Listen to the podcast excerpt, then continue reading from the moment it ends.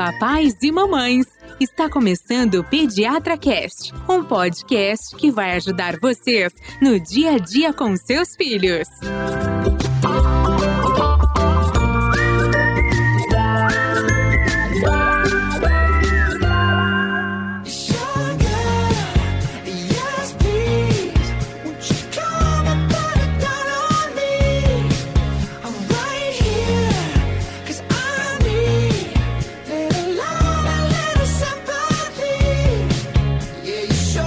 papais e mamães! Estamos iniciando mais um episódio que vai ajudar você nas dúvidas com seus bebês, crianças e adolescentes em mais um domingo. Olha só, tá saindo esse episódio, sai no domingo, mas você pode estar ouvindo qualquer dia da semana. Eu sou Gustavo Passe, apaixonado por podcast, pai do João, e eu coloco quatro gotinhas de adoçante em tudo que eu tomo. Eu sou Carolina, pediatra, mãe da Marida Laura e não usamos adoçantes em casa. Eu sou Ivani, mãe do Fernando, pediatra. Quantas gotinhas de qual adoçante você coloca, Gustavo? Ixi, não é stevia não, que eu sei que é bom. Eu uso o outro lá, o Adocil. Sabe a Carolina, como chama aquela ator? Ferraz. Aquela atriz? Carolina Ferraz faz a propaganda. Eu uso esse. Adocil? Pode Adocil. ser estévia ou a sacarina. É sacarina. Estévia não, né? A stevia é ruim. Uma vez eu tomei a coca que fizeram de Paulo stevia. não gosta. Paulo detesta, fala que é amargo. É, Mas a então. gente vai entender por quê, Eu né? tenho uma cunhada que toma e que gosta, né? É, porque ela é lembra que- mais, ela é mais assim, mais natureba. Então, fizeram uma coca que era verde, vocês lembram? Ô, Elídia, é pra você, tá? Que fizeram com stevia, era horrível aquela É. Gente do céu, erraram. Ó, antes da gente começar a falar, eu queria oferecer esse episódio para uma mãe de paciente, a Carolina Quina. E essa semana ela perguntou sobre o benefício ou não do uso de adoçantes. E depois desse episódio, ela mesma vai conseguir concluir se vale a pena ou não usá-los, né? Então é um episódio muito legal. Parece bobagem, mas eu acho que todo mundo tem que ouvir, inclusive Inclusive os, os, adultos. exatamente, os diabéticos. É legal que ouçam para poder ter um olhar crítico e ter uma noção de se de fato vale a pena usar, porque às vezes você está usando adoçante com um objetivo que é furado. Então, para começar, eu acho que vale a pena a gente falar como funciona o paladar das pessoas para depois a gente entender o que o adoçante vai desencadear. E Tá hoje bom, eu vou Ivani? aprender a diferença do azedo e do amargo, então. Isso. Então, primeiro, ó, eu vou falar um pouquinho, depois a Ivani continua. Então, a gente tem cinco gostos principais, tá? Doce, azedo, amargo, salgado e umami. O mami é novo, vai. Não, é aquela habilidade que você de sentir a molécula do glutamato. É diferente. O, o- pra quem é chefe de cozinha, por exemplo, o cara tem a- a- uma facilidade muito grande. Lembra uma vez num episódio da Fono que você falou do cara que tem o ouvido absoluto? Aham. É, na verdade, é treinamento. E paladar é a mesma coisa. É você se condicionar a perceber os sabores. Podemos ficar com doce, azedo, amargo e salgado, É isso que eu vai? ia falar, porque 33 anos da minha vida eu conheço esses quatro. O mami eu conheci hoje na você pauta. vai, Não, umami você vai existe, sentir quando você for uhum. fazer uma degustação no Dom.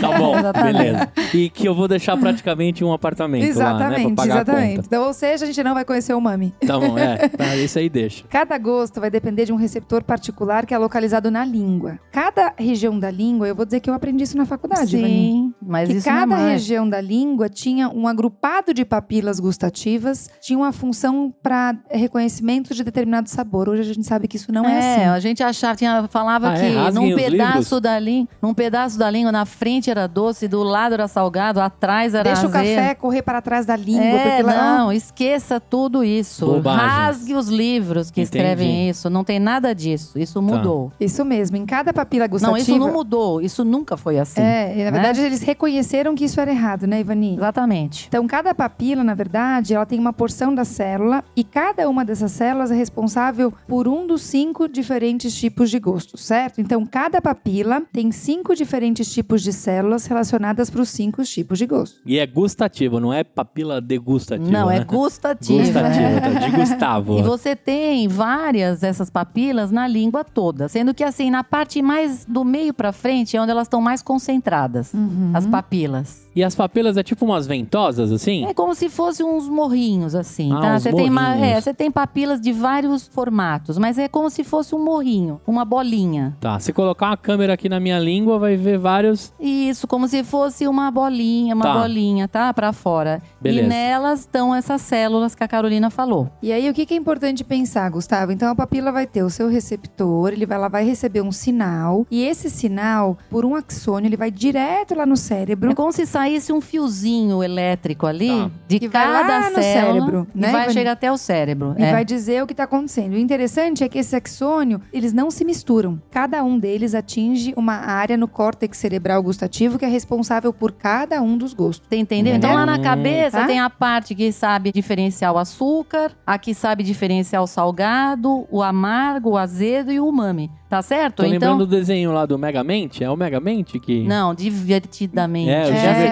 vez. já, é. O Divertidamente, que aí vai chegando os assuntos lá e eles vão... Isso, exatamente. Então, assim, você tem, por exemplo, todas que saem do açúcar da língua, todas chegam na parte do açúcar. Hum, Todas que saem do salgado chegam na parte do salgado. Não- não- isso não se mistura. Ou seja, quando a pessoa come uma coisa doce, Uhum. você tem lá o contato da glicose ou da frutose, por exemplo, com esse receptor que está na língua, nessa papila, e você vai ter como se você tivesse apertado um botão ali, que é daquela célula que tem receptor para justamente a glicose e a frutose. Então, um Romeu e Julieta é uma afronta pro cérebro. Não, você tem simplesmente o gosto do doce e do salgado Por que que, você que não é percebe. uma afronta? Que a Ivani acabou de falar, que os axônios eles saem separados, eles são capazes de identificar Você os identifica o- as duas coisas, diferente. Gustavo. Entendi. Agora, vamos supor que você tenha um, um Romeu e Julieta com muito mais goiabada do que queijo. Você vai perceber que tem mais doce, mas você vai perceber um pontinho de Levemente. salgado. Uhum. É, que nem aquele cara que come e depois ele vai sentir uma nota de... Amadeirada de laranjais. Exatamente,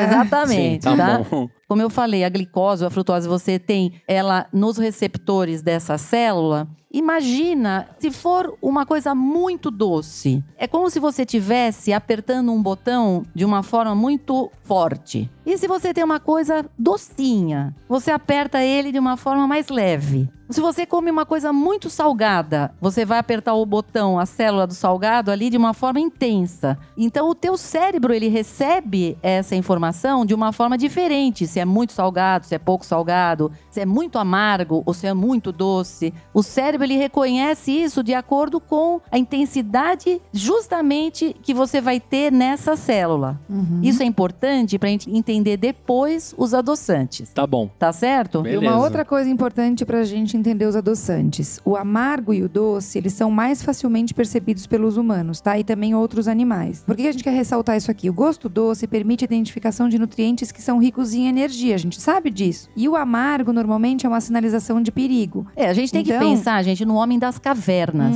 Uhum. Certo, Carol? Exatamente. Pensa no homem das cavernas. Sim, ele provava tudo, ele comia planta, ele não sabia o que era venenoso, o que não era. Ou às vezes ele comia uma carne estragada. E outra, o cara precisava achar alguma comida. Agora ele vai pôr ali no negócio, sei lá, venenoso. Isso. Rapidamente o cérebro já percebe que aquilo tá, não tá bom. Certo, Carol? É, e mais do que isso, quando ele percebe que um alimento é muito doce, tem muita energia, ele sabe que no momento de falta de comida, ele precisa procurar esse tipo de alimento. Então, apesar de toda a censura que o açúcar vem sofrendo ao longo dos anos, ele é, na verdade, crítico para a sobrevivência. A gente sabe disso, porque ele é motivo de comer, então a gente tem que procurar outros alimentos e dar a energia necessária para nossa atividade ao longo do dia. Então, não é que o açúcar é ruim, o excesso de açúcar é ruim, e aí a gente vai entrar num ponto importante. Então, para que usar os adoçantes? Então, vamos não, falar mas vamos falar um quando- pouco de açúcar Isso. antes, gente. Vai. Não, sem dúvida. Eu acho que Você o ponto... não usa açúcar de jeito nenhum, Gustavo? Então, na verdade, eu sou meio hipócrita, né? Eu acho que, na verdade, eu fiz dieta a vida toda. Pagar boleto e dieta são as coisas mais presentes da minha vida. Hum. E aí eu fico com a falsa sensação que usar adoçantes nas coisas que eu tenho controle sobre açúcar vai me deixar mais saudável ou menos gordo. Então, eu uso adoçante pra tudo. Eu tomo café com adoçante, eu tomo suco com adoçante. Entendo. E você Porém- ficou mais magro Não. por causa disso? Não. Tá. Mas sei lá, minha cabeça. Sabe aquele, aquele negócio de ir numa churrascaria e pedir Coca Zero? Sei. Eu faço isso. Hum. Não porque eu gosto da Coca Zero, porque eu acho que eu vou deixar de consumir açúcar da Coca e vou poder comer mais carne. Mas entendeu? você é daqueles, por exemplo, que só come açúcar demerara, açúcar, não come. Ah, eu não quero açúcar, vou colocar mel. Não. Você conhece gente assim? Tem muita gente Ah, assim. já vi Tem. usar mascavo. Ah, eu não vou comer açúcar refinado. Eu só vou comer açúcar, sei lá, mascavo. Na verdade, o que, que é o açúcar? Vamos lá. Tá. Ele é um tipo de carboidrato, certo? Certo. É um macronutriente que dá energia na forma de calorias através dos alimentos e bebidas que nós consumimos. Então, eles eles podem ser classificados em dois tipos, que são os monossacarídeos, que são os açúcares simples com uma molécula só, e os disacarídeos, que são açúcares com duas moléculas. Por exemplo, os monossacarídeos são a glicose, a frutose e a galactose. O que, que é galactose? Galactose é um dos açúcares que, quando se junta com a glicose, forma lactose, que é o açúcar do leite. Então, assim, o que são os disacarídeos? São a sacarose. A sacarose, o que, que ela é? É a glicose com a frutose. É o que você tem, Gustavo, no açúcar refinado, no açúcar demerara, no mel, no açúcar mascavo. Todos eles têm glicose e frutose. A lactose, ela é o quê? A glicose com a galactose. E a maltose são duas moléculas de glicose, certo, Carol? Certo, isso mesmo. Bom, e aí? Bom, aí a gente sabe que frutose, glicose e sacarose, elas são encontradas naturalmente nas frutas e em alguns vegetais. Mas é açúcar, gente. Então, por que, que a gente fala que tudo bem? Porque a gente sabe que compõe um alimento, mas o açúcar está ali. A lactose ela é encontrada no leite e a maltose em alguns grãos. Então é importante a gente lembrar que esses alimentos têm açúcar, assim como o mel. O mel tem glicose e frutose, como a Ivani falou. Exatamente. Agora, o que é importante que eu acho em relação ao açúcar diz respeito ao seguinte: é o que, que é o açúcar que está no alimento, está na fruta, no vegetal, no laticínio, ou é um açúcar que é adicionado ao Uhum. alimento e às bebidas durante o processo de preparação, processamento ou a manufatura desse alimento, certo? Certo? Por exemplo, as bebidas adoçadas, elas são a grande fonte de açúcar adicionado à dieta Uhum. Seguidas pelos doces, que estão associados ao ganho de peso, ao risco de diabetes tipo 2 e a doença cardiovascular. Então, o problema, gente, é no açúcar que está adicionado. Então vejam, né, Ivani? Muita gente acha que o bolo é o problema. Não, estatisticamente o que se vê é que a bebida adoçada hoje é o grande vilão das dietas. É, e quando você fala em bebida adoçada, os refrigerantes, Sim. primeiro. E sucos. E todo mundo fala, meu filho não toma refrigerante, mas você vai olhar a base da hidratação da criança é suco, suco natural com açúcar. Que é uma coca sem gás. Caloricamente falando, um copo de suco de laranja e um copo de Coca-Cola tem a mesma caloria. É que é óbvio que nutriente é completamente diferente, mas quando a gente está falando de caloria, se esse suco ainda tem a adição de um açúcar, da sacarose, né, Ivani? Sim. Isso ainda é pior. Então, o que a gente quer que vocês entendam aqui é que o açúcar natural e o açúcar adicionado, eles são metabolizados da mesma forma no corpo. Mas é claro que se você consome o açúcar natural, como por exemplo uma fruta, ela vem associada à fibra, a outros nutrientes. Então é óbvio que você tem a incorporação e a metabolização e até a absorção diferente. Quando eu como uma fruta com bagaço, com a fibra, a absorção desse açúcar vai ser diferente. Quando eu tomo um suco adoçado, essa absorção do açúcar é imediata. Eu faço um pico de açúcar no sangue, como a gente já falou isso anteriormente em outros, em outros episódios, Nós né? falamos isso no nosso primeiro episódio da, dos, do- dos- Da da, vovó. Da vovó. Isso. Primeiro Três episódio. mitos. Três mitos, é. Agora, Carol, e o, o nosso corpo não precisa de adição de açúcar. Não, de Essa é a nenhuma. questão. Uhum. Apesar disso, a gente tem algumas pesquisas divulgadas nos últimos anos mostrando que o brasileiro nutre uma afeição especial por açúcar. Tanto que não se consegue contentar, ele não consegue se contentar com a dose considerada ade- adequada pela Organização Mundial da Saúde. Ou seja, 10% da ingestão calórica diária. Porque assim, significaria o seguinte: uma dieta de 2 mil calorias, o desejável seria consumir até 50 gramas de açúcar. Mas assim, se você pegar uma lata de refrigerante, você já tem 37 gramas de açúcar. Então você tem que comer 50 no dia inteiro, você vai bater isso fácil, né? Ou seja, é fácil você ultrapassar essa meta e ganhar peso e acabar tendo algum problema, como Agora- diabetes, por exemplo, Agora certo? eu vou dizer pra você, Gustavo, imagine poder usufruir do sabor adocicado, sem precisar se preocupar da caloria e de toda essa lista de problema. Compre, é quase uma propaganda de, de adoçante essa frase, né? Mas é o que prometem os adoçantes e produtos que estão cada vez mais em alta. E agora a gente vai falar especificamente dos adoçantes. Ou edulcorante. Você já ouviu falar, não é? Edulcorante? Você não lê às vezes? Uhum. Edulcorante. Edulcorantes tal, tal, é a loja de corantes do Eduardo, não é? Não, senhor. Edulcorantes, eles são. Edulcorante é a substância que dá dulçor. Daí que vem o nome edulcorante, que é a mesma coisa que adoçante. Eles são, na verdade, substâncias químicas é, obtidas de matérias-primas naturais ou artificiais que são desenvolvidas pela indústria de alimentos. E, assim, o poder de adoçamento ele é muito maior do que o do açúcar. Uhum, Tá? é isso aí. Então, aí, é lembrando daqueles receptores das células, Gustavo, quando você tem um açúcar, você tem um bolo, por exemplo, que você come, o doce dele você vai ter como se fosse um botão em que você aperta com uma determinada é, força. Hum. Quando você come um adoçante, é uma paulada ali. Ele adoça muito mais, tipo 200 vezes mais, é só você 600 pensar na, vezes na mais. gotinha. Você falou quatro gotinhas. Pensa se você estivesse colocando uma colher de açúcar, né? A gente vai falar pra frente. Enfim, a tolerância. Por que, que as pessoas usam cada vez mais adoçantes, Agora, né? posso fazer uma pergunta popular? Pode. Adoçante dá câncer, doutor? Ah, a Já gente vai vamos falar. falar Calma lá. Tá bom, beleza. Bom, atualmente tem sete tipos de adoçantes que são liberados pelo Brasil, pela Anvisa, na verdade, né? Então tem a sacarina, É o que você usa, né? Tá. o aspartame, a acesulfame de potássio, a sucralose, o ciclamato, estévia e o neotame. É, Ah, e é mas isso. olha, adoçante, Carolina, é alimento milagroso. Vamos pensar. Mas o mais famoso Ele é precisa- sacarina. Peraí, ele não precisa de terra para ser cultivado. Uhum. Ele não polui com refinaria. Veja, Gustavo, o que, que acontece com o adoçante? Ele passa pelo seu corpo, ele não é metabolizado. Se ele não é metabolizado, ele não te dá caloria nenhuma. É zero caloria. Você entendeu? Entendi. E adoça que nem o açúcar. É seguro para os diabéticos, não afeta o nível de glicemia. Ele é o alimento do futuro, Carol. Só que não. Só que não, gente. Ah, Carol. Entendi. Perdemos o patrocínio com o Zero Vamos Cal. perder. Vamos entender por quê. Eu quero, É. antes de qualquer coisa, Ivani, falar como que eles foram desenvolvidos. Ah, é incrível, gente. Vamos lá, juro. Carol. Como é que Não, eles foi na foram guerra desenvolvidos? também ou não? Esses dias eu descobri que o MM Não, olha só que incrível. Gustavo. Pior do que a guerra. Pra mim foi pior do que a guerra, tá? Você conhecia essa história? Não, eu achei incrível, Não. Ivani. Muito incrível. Olha só. Todos eles foram descobertos ao acaso, tá? Então o primeiro Ao deles... acaso e por causa das pessoas porcas, tá? É. Eita. Vamos lá, agora. Então, o primeiro é a sacarina, que significa açúcar em latim. Ele foi descoberto acidentalmente em 1897. E 1897. o que, que o pesquisador estava procurando? Novos usos para derivados do carvão. Carvão, hein? Tá? Carvão, gente. Hum. Então, o que, que ele fez? Não muito adepto à higiene das mãos, ele parou o trabalho para lanchar e percebeu que a crosta do pão de sanduíche estava um pouco adocicada. Ele falou: opa, o que que tá acontecendo? Resolveu testar tudo isso no laboratório para Testar achar... tudo isso quer dizer, foi lá, experimentou tudo que estava no laboratório, entendeu? Loucão. É. Não caiu a língua dele, por sorte. Ele descobriu que vinha do sulfimido benzoico, um derivado de car- carvão que é 300 vezes mais doce que o açúcar. Eita. Foi assim descoberto, sabe o que, Gustavo? A sacarina que, Que você tá até tomando quatro gotas. Meu, eu tô tomando carvão, então.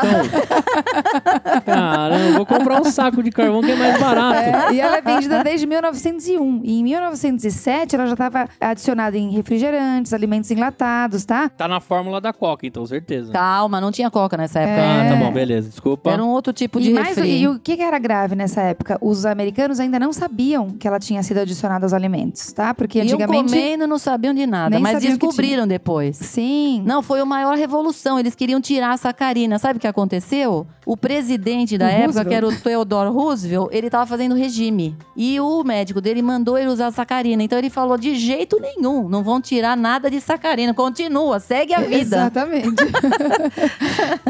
Mas aí, em no- 1912, ela foi banida. E aí, com Mas o racionamento do açúcar, isso aí foi de novo liberada para uso. E a sacarina tá aí com a gente até hoje. É isso, ela só é contraindicada para gestantes, porque ela atravessa a placenta e aí não se tem muita noção do que pode acontecer. Então, não é usada em gestantes, tá? Tinha na Coca sim, sabe por quê? A Coca foi lançada em 1886. Ah, então foi esse tipo de refri que É. eles colocaram a sacarina, Gustavo. Isso aí. Exatamente. Isso aí. Então era, era coca mesmo. Beleza. E aí, Perfeito. Vaninho, o segundo? aí- Conta pra bom, gente como aí foi. Tudo bem, a vida seguiu com a sacarina, e aí o pessoal ia lascando a lenha na sacarina, era gente que tirava a sacarina, voltava a sacarina, porque falavam que fazia mal, e o pessoal adorava, os americanos amavam o, o adoçante, mandavam cartas lá para quem fabricava a sacarina e não queriam saber de parar de usar. Em 1937, o que, que aconteceu? Um estudante da Universidade de Illinois? Ele estava trabalhando lá no laboratório, testando lá um medicamento para baixar a febre. Aí ele teve lá um intervalo para fumar e, logicamente, ele não lavou a mão. Uhum. Foi fumar o cigarro e sentiu um gosto doce. Era o ciclamato, que é uma substância química 30 a 50 vezes mais doce que o açúcar. Meu Deus. Então, nos anos 50, o uso do ciclamato ele coincidiu com o boom da indústria de refrigerantes. E foi ele que entrou na Diet Pepsi. Ele passou a ser o adoçante favorito dos americanos. Ele custava um décimo do açúcar, gente. Ele zero calorias, tá? Mas aí houve alguns trabalhos mostrando que o ciclamato estava associado ao câncer de bexiga em ratos. E aí é que o bicho começou a pegar, porque aí eles começaram a pensar em tirar o ciclamato. E eles tiraram, na verdade. Nos Estados Unidos, gente, a gente não tem ciclamato. Mas o ciclamato está em 50 países. Por exemplo, no Canadá, você tem o ciclamato, mas não tem a sacarina. Aqui a gente tem os dois. Porque depois se verificou essa história do câncer de bexiga, ele não se aplicava aos humanos. Então, lá eles ainda continuam não usando, mas a gente usa. Bom, aí ficou no ciclamato, na sacarina, nessa Um briga. tempão. E mais de uma E aí, década Carol? depois é que foi aparecer o novo adoçante. Então, dessa vez, mais uma vez, um porquinho.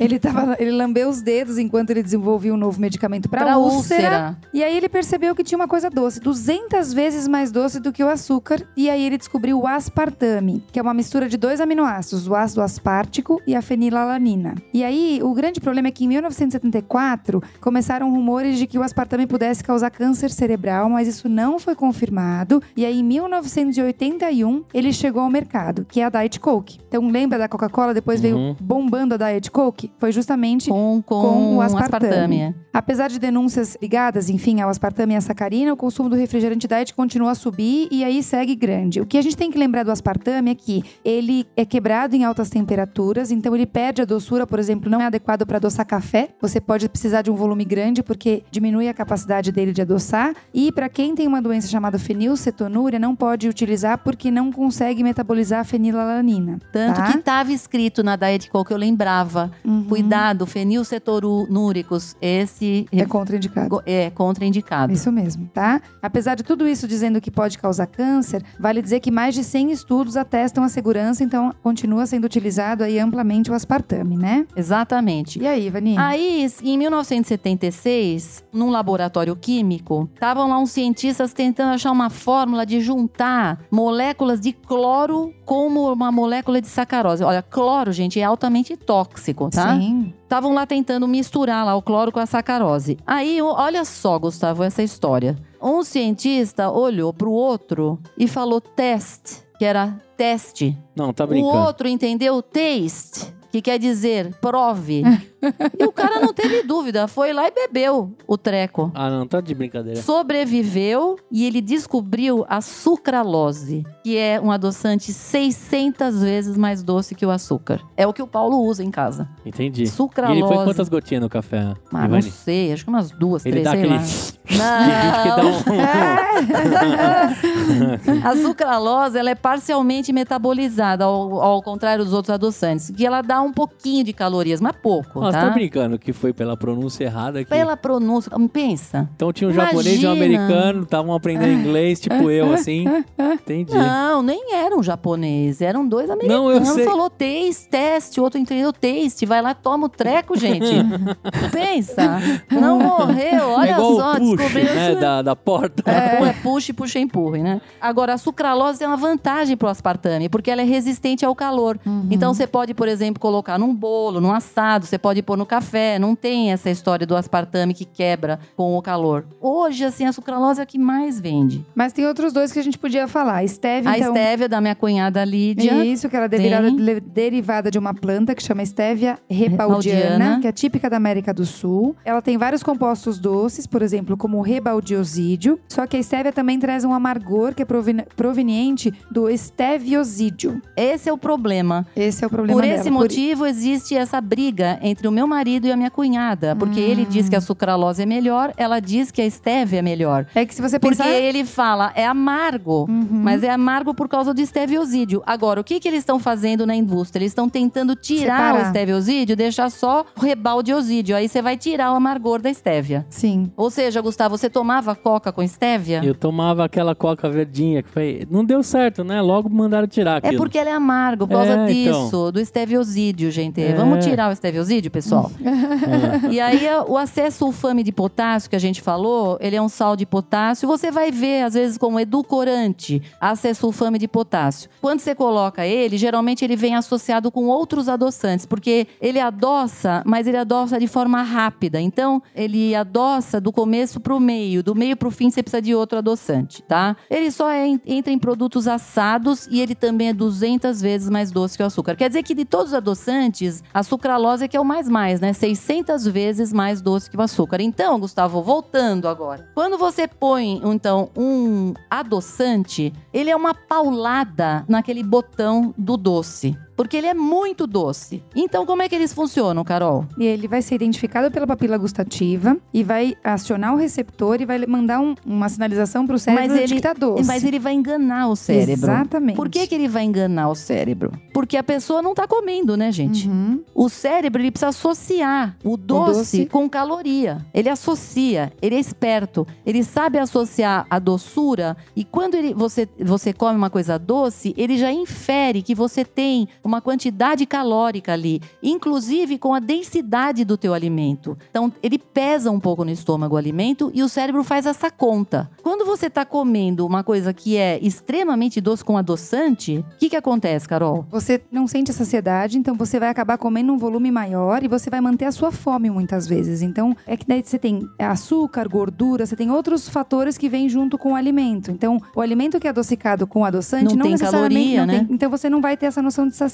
Ele- isso bagunça o cérebro. Ele perde essa capacidade de fazer essa conta que ele faz. Então tomar Coca Zero na churrascaria é um perigo, faz o cara comer mais, então. Exatamente, Gustavo. Quando você toma alguma coisa com adoçante, você come. Isso foi feito. Trabalho, nós vamos falar de um estudo com ratos. Uhum. E o rato que toma adoçante come mais. Você entendeu? Hum. É isso aí. Fala, Carol. Então, é um estudo que foi feito em ratos, numa universidade de Purdue, que mostrou que os ratos que receberam líquidos adoçados artificialmente e líquidos adoçados com açúcar por 10 dias comeram mais snacks. Então, eles davam líquido e davam snack para o rato. Eles comeram mais snacks de alta caloria do que os ratos que receberam só líquidos adoçados com açúcar por 10 dias. Provando que você perde essa capacidade de você equilibrar o metabolismo. Então, ou seja, a pessoa que quer tomar adoçante para perder peso, para diminuir consumo calórico, é um famoso tiro no pé, porque você vai acabar levando a um consumo maior de outros alimentos. Esse que você consumiu com adoçante, de fato, tem menos caloria, mas automaticamente você vai acabar tendo uma necessidade de consumir mais alimentos. Porque você perde essa capacidade Mas no onde seu foi que a cérebro. gente perdeu essa noção, então? Porque eu sei que os adoçantes nasceram pros diabéticos. Não, aí Mas é uma aí é outra, outra história. coisa. Ah, tá? tá. A indústria, quando se fizer esse, esse trabalho aí da Uni- Purdue University, a indústria de refrigerante caiu matando, tá? Uhum. Dizendo o seguinte, acusou o trabalho de estar imperfeito e argumentou que muitos outros estudos mostram que os adoçantes promovem uma perda de peso. Sim, existe, mas não é só com adoçante. Não dá pra só usar o adoçante e achar que você vai perder peso, gente. Não é assim, tá certo? É, Isso, foi- isso é reforçado, né, Ivani? Tem Sim. um outro, estu- um outro estudioso, o Dr. David Ludwig, esse é muito, esse cara é muito bom, Da da, Harvard. Harvard. É. E ele também explica que isso acontece porque nós gostamos de enganar nós mesmos. Então, já que estamos bebendo um refrigerante diet, então tudo bem comer um bolo. Então, isso tem uma ação no consciente. É que Nunca pensou isso. Não, eu- a gente falou aqui antes de começar a gravar o episódio, né?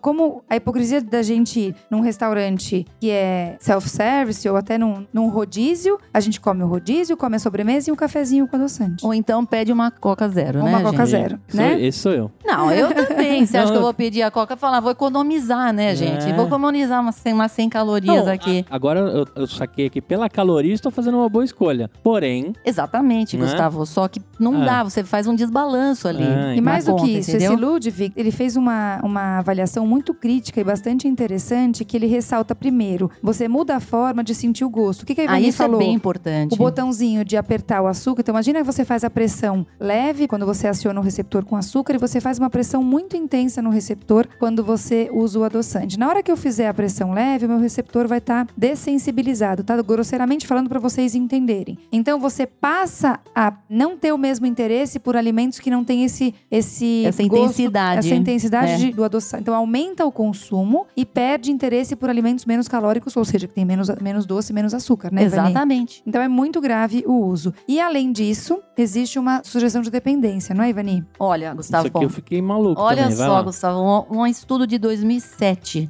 Que assim, ó, se você acha que você pode desistir dos refrigerantes diet a hora que você quiser, não esteja tão certo disso. Porque estudo com animais sugerem que os adoçantes artificiais podem causar dependência. 2007 fizeram um estudo com ratos expostos à cocaína e que podiam escolher entre cocaína na veia ou sacarina oral, pois a maioria escolheu a sacarina. Ou seja, gente, dá uma dependência. E mais do que isso, teve um estudo recente que foi publicado no Journal of Academy of Nutrition and Dietetics e constatou que nos últimos 10 anos o consumo desses itens com adoçante, ele aumentou 200% entre as crianças, ou seja, aumentou muito na faixa etária pediátrica e por isso a gente está falando disso, mas também aumentou entre os adultos nos Estados Unidos, 54% de aumento. Então hoje eles são usados com regularidade por 25% dos pequenos e 41% de E muitas Mulheres e vezes, adultos. o mais perigoso de tudo isso, gente, é que muitas vezes a criança, a mãe compra e não sabe que tem Não sabe. adoçante. Nós estamos agora para ser aprovada uma lei em que a gente teria aqueles triângulos nas Uhum. embalagens mostrando isto contém adoçante,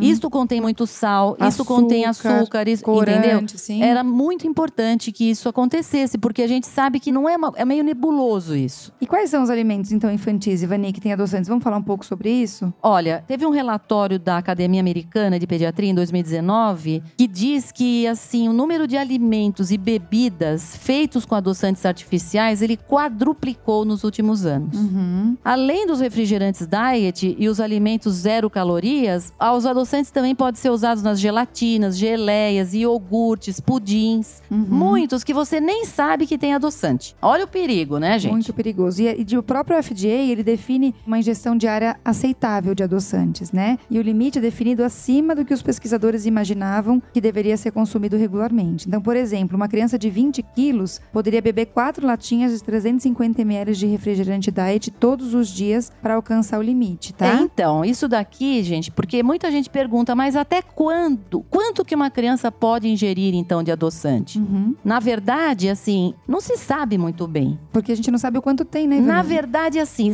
você sabe o quanto que ele é tóxico e o que acontece é que, em geral, se coloca a quantidade bem baixa Uhum. de adoçante, de forma que, assim, você precisaria juntar, como você falou, Uhum. quatro latinhas de refri para dar uma quantidade. E Uhum. muitas vezes o que eles fazem é colocar dois tipos de adoçantes no mesmo alimento, de forma que baixe muito a quantidade deles, você divide entre os dois, para não ficar uma quantidade tóxica caso a pessoa coma muito. Isso. Tá certo, Carolina? Isso mesmo. Basicamente é isso, né? Mas mesmo assim é importante que a Mas gente você pode cuidado, saber, né? você sabe quanto tem de adoçante num determinado produto? Infelizmente não. É difícil você saber. Não tem nenhuma regulamentação, na verdade, nenhuma definição do quanto é difícil você calcular. E por isso Não, que e não os- tem nem obrigatoriedade de Exatamente, dizer. nenhuma Esse é o problema. É isso mesmo. Não tem obrigatoriedade, você não sabe. Uhum. Você vê que É no tem. achismo. Gustavo, você vê ali na latinha, contém sacarina. Quanto? Não sabemos, tá? 0,1. X. Ou seja, existe uma briga hoje da Academia Americana de Pediatria para que isso seja dito. Uhum. Que é para se ficar mais ciente de o que, que você está comendo, quanto que você está comendo, o que, que você está ingerindo. Porque hoje é muito nebuloso isso, É, certo? Com certeza, com certeza. Bom, e aí, Gustavo? Afinal, os adoçantes Cara. artificiais causam câncer ou não causam? Carolina, você Carolina, vai é a responder, por pergunta favor. que eu mais esperava.